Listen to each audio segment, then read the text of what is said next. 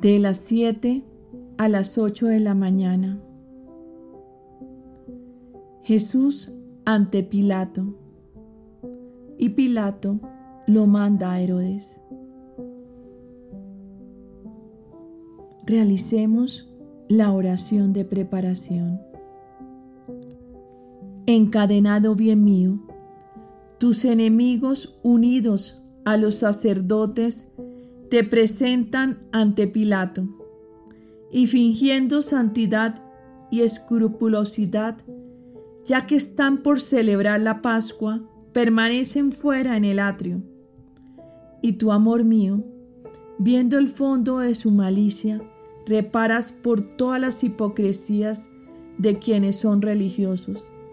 También yo reparo contigo.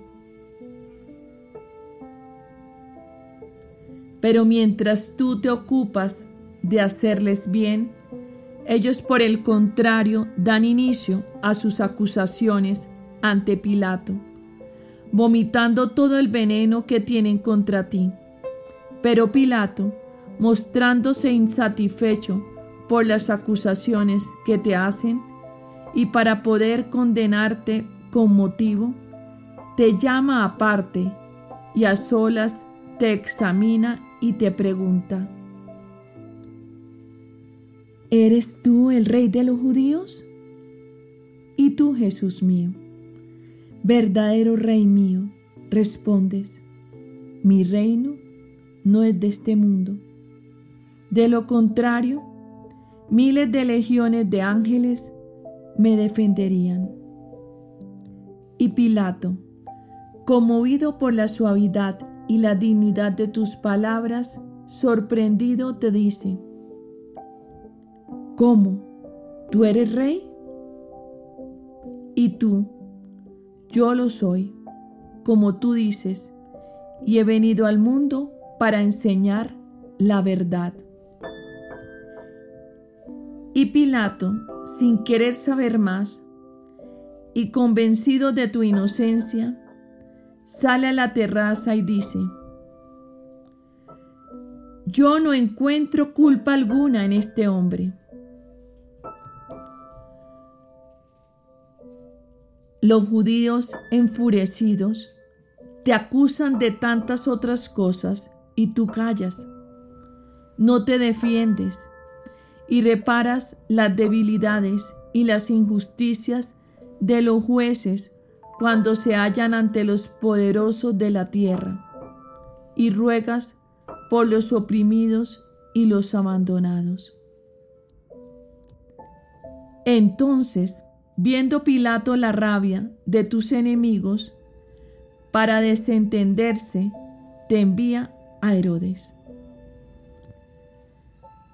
Divino Rey mío, quiero repetir tus oraciones tus reparaciones y quiero acompañarte hasta donde se encuentra Herodes. Tus enemigos enfurecidos quisieran devorarte vivo y en medio de insultos, de burlas y risas te hacen llegar ante Herodes. Herodes se llena de orgullo y te hace muchas preguntas, pero tú no respondes y ni siquiera lo miras. Y Herodes, irritado por no poder satisfacer su curiosidad y sintiéndose humillado por tu prolongado silencio, declara públicamente que tú eres un loco sin juicio y ordena que como tal seas tratado. Y para burlarse de ti, manda que te pongan una vestidura blanca y te entrega a los soldados para que te maltraten del peor modo posible. Inocente Jesús mío, nadie puede hallar culpa alguna en ti, solamente los judíos, porque su afectada religiosidad no merece que resplandezca en sus mentes la luz de la verdad. Jesús mío, Sabiduría infinita. ¿Cuánto te cuesta haber sido declarado loco?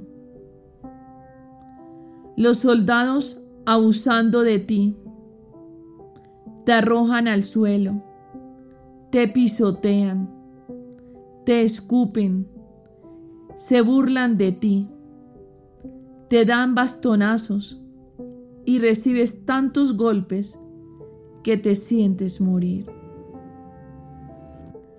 Son tantas y tales las penas, los aprobios y las humillaciones que recibes, que los ángeles lloran y con sus alas se cubren el rostro para no seguir viendo.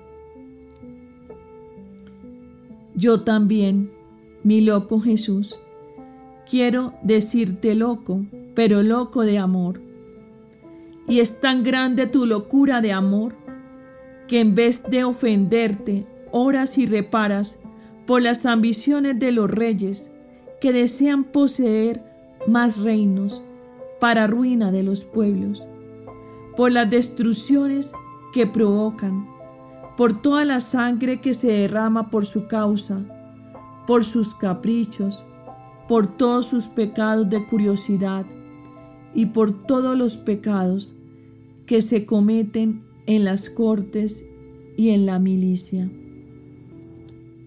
Oh Jesús mío, qué impresión causa el verte orar y reparar en medio de tantos ultrajes.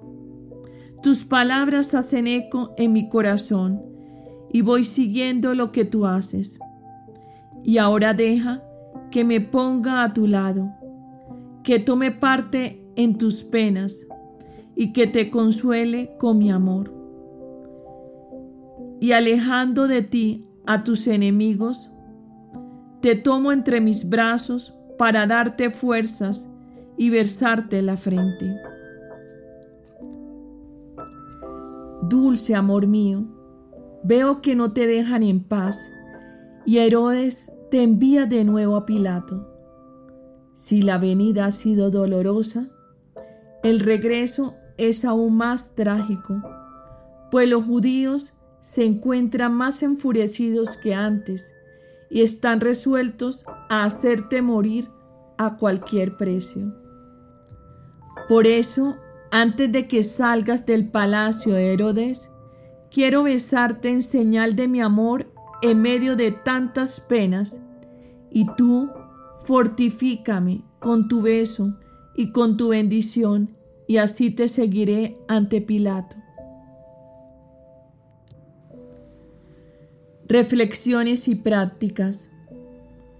Cuando Jesús es presentado a Pilato, aún hallándose en medio a tantos insultos y desprecios, es siempre dulce. No desdeña a nadie y quiere que en todo resplandezca la luz de la verdad. Y nosotros sentimos que nos comportamos del mismo modo con todos. Tratamos de vencer nuestras malas inclinaciones cuando alguien no nos simpatiza.